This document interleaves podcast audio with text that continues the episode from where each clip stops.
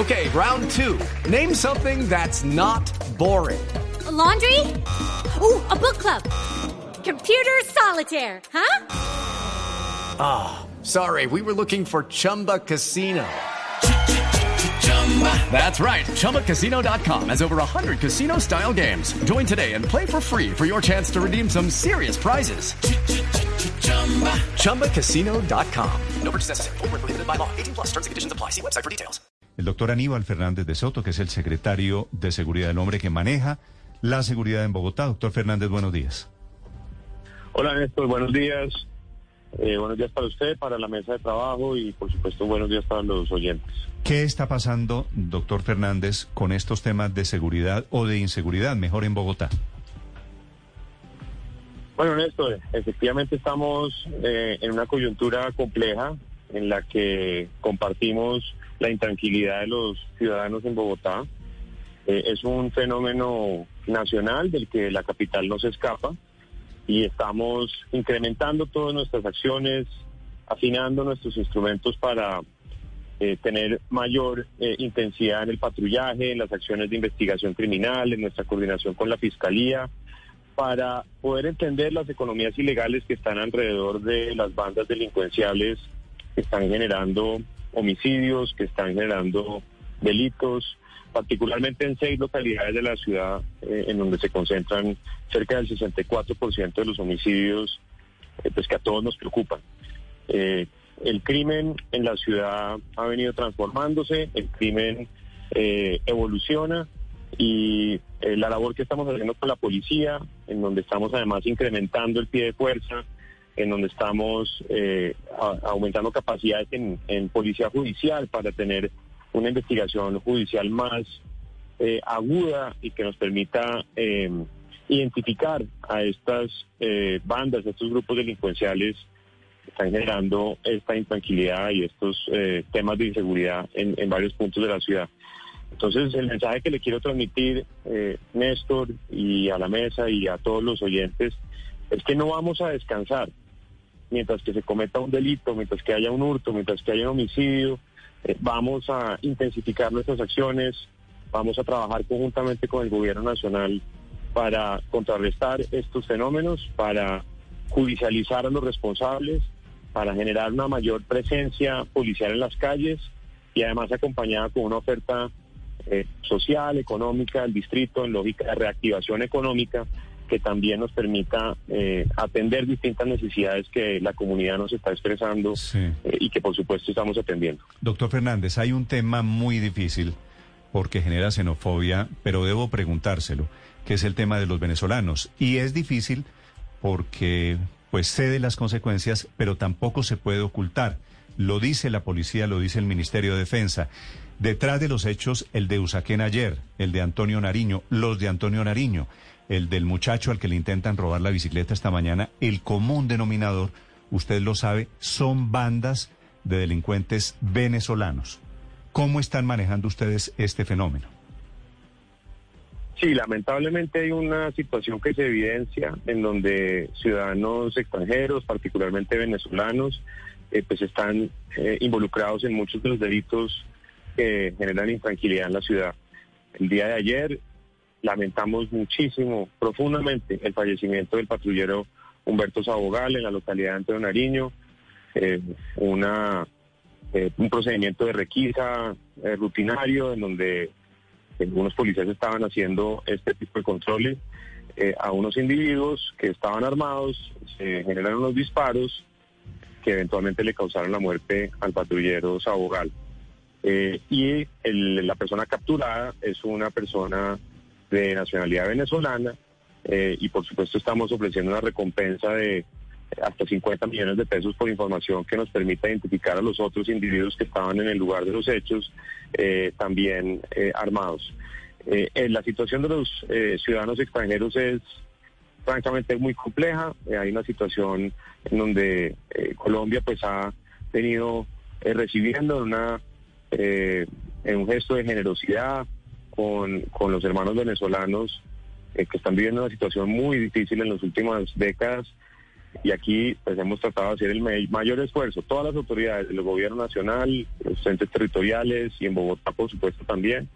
Eh, y, ahí hay un criterio humanitario que estamos por supuesto eh, dispuestos a, seguir manteniendo, pero infortunadamente también hay una dinámica en donde estas muchas de estas personas pues están involucrándose en economías informales, en grupos delincuenciales, eh, que tenemos que de alguna forma contrarrestar. Estamos trabajando con Migración Colombia para eh, tener de pronto mejores controles. Estamos atendiendo las localidades en donde se están presentando estas situaciones, no solo, como decía, con eh, aumento de pie de fuerza y con más investigación criminal, sino también con oferta social y económica que el distrito pueda direccionar para atender la, la dimensión social que esto tiene en, en las localidades. De modo que nos inquieta, por supuesto, muchísimo y somos eh, comprensivos con, con el rechazo que esto tiene.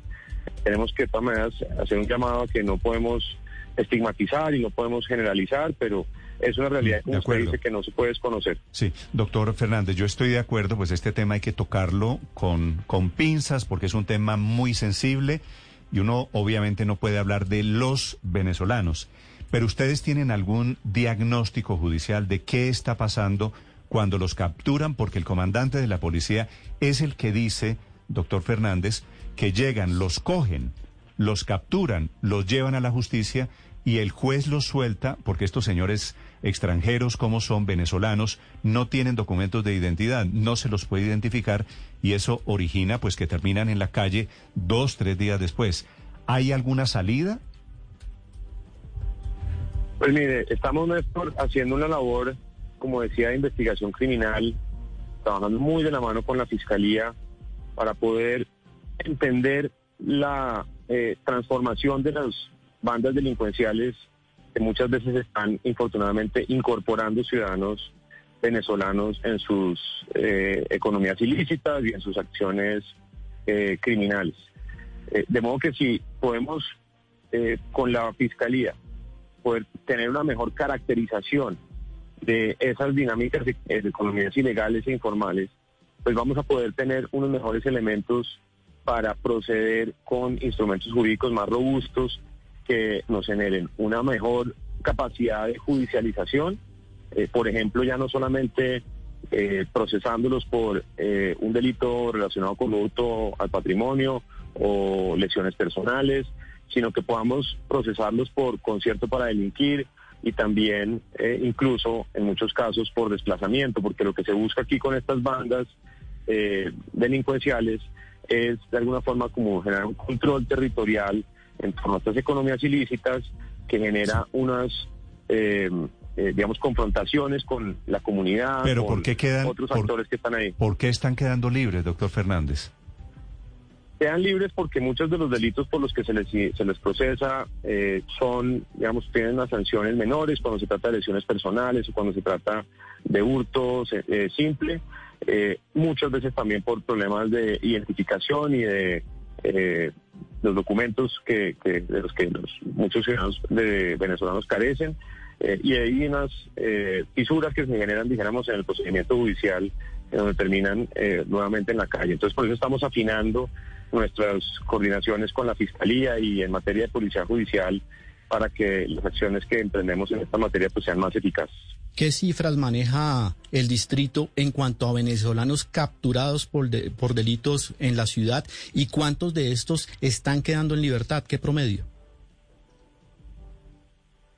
Si me permite un segundo, aquí abro un archivo que tengo con algún dato que es más preciso pero eh, hay un número considerable de, eh, ciudadanos venezolanos eh, capturados. Por ejemplo, 16.900 capturados en el año, en lo que va a ocurrir este año, 2.474 de esos con orden judicial. Esto me refiero a ciudadanos venezolanos. Entonces, hay un, digamos, número importante de ciudadanos venezolanos capturados Mm, de ese porcentaje o de eso es un porcentaje eh, no tan alto de con orden judicial propiamente. De que ahí tenemos un, un, reto grande en materia de, doctor de judicialización. ¿Y tiene de esos 16 mil capturados, cuántos vuelven a quedar en libertad?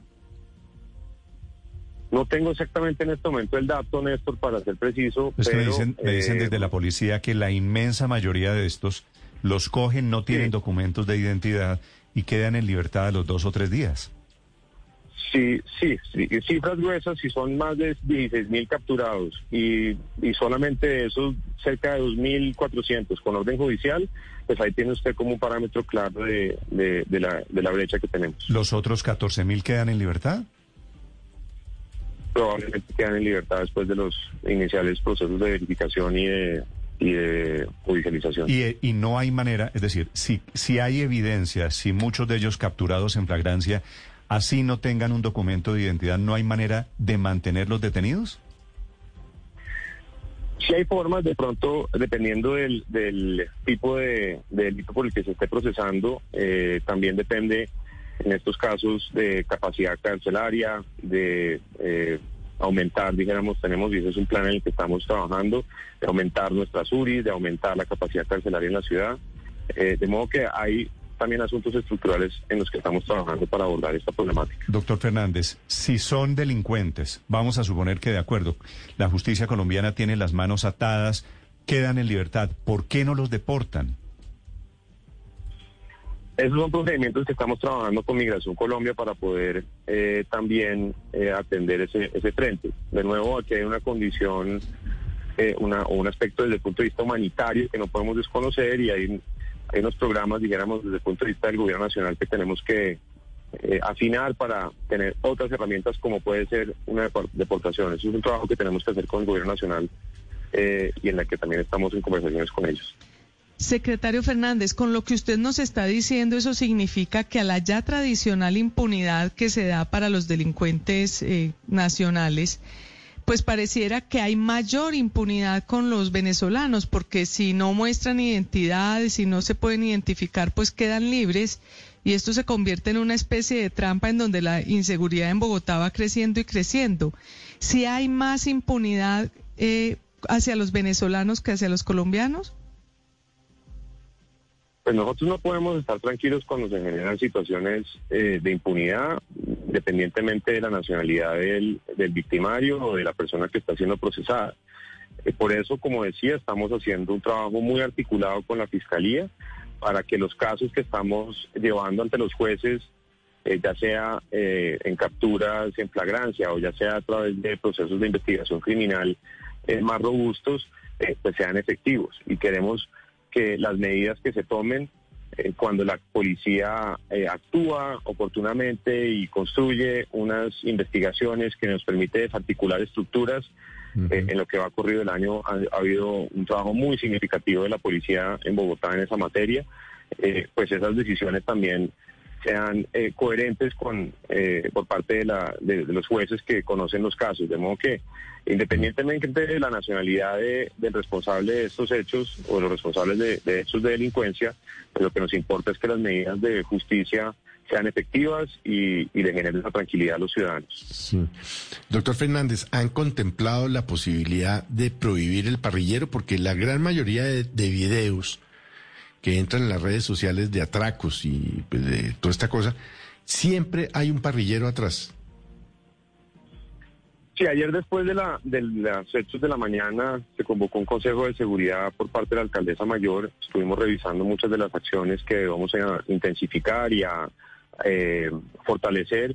Como les decía, tenemos seis localidades de Bogotá en donde al interior de ellas, en específicos barrios, se están generando el 64% de los homicidios y una buena porción también de los delitos como hurto, entre otros.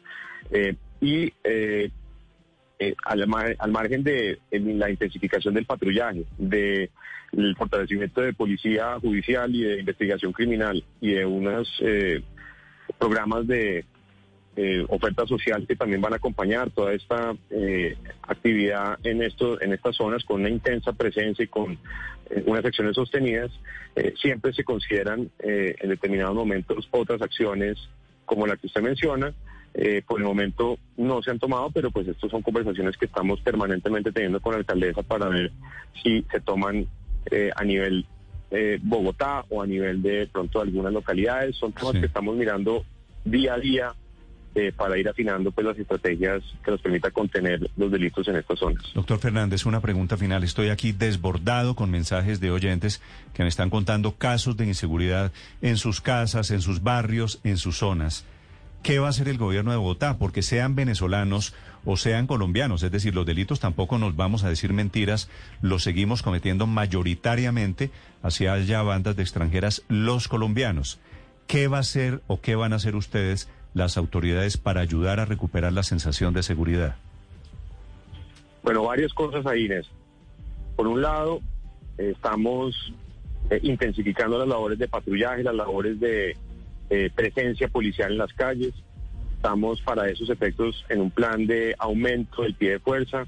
La administración de eh, la alcaldesa Claudia López le va a dejar a la ciudad en el plan que estamos implementando eh, más de 2.500 policías adicionales a la metropolitana de Bogotá de, de distintas especialidades y eso se va a complementar con un esfuerzo que viene haciendo también el gobierno nacional, en donde se va a fortalecer con distintas capacidades a la policía en la ciudad. De modo que hay un aumento del pie de fuerza importante en el que estamos trabajando. Por otro lado, estamos trabajando también en eh, tecnología para la seguridad. Estamos eh, aumentando las capacidades del Centro de Comando, Control y Cómputo de la Secretaría de Seguridad y trabajando mancomunadamente con la policía en este aspecto, ya no solamente en cámaras, en eh, integración de sistemas de información, sino que estamos también avanzando en materia de analítica de datos para eh, poder tener un mejor procesamiento de imágenes y de audios que nos permita eh, tener mejores herramientas en estos en este aumento de capacidades. Estamos incrementando también, Néstor, un, el plan desarme por la vida.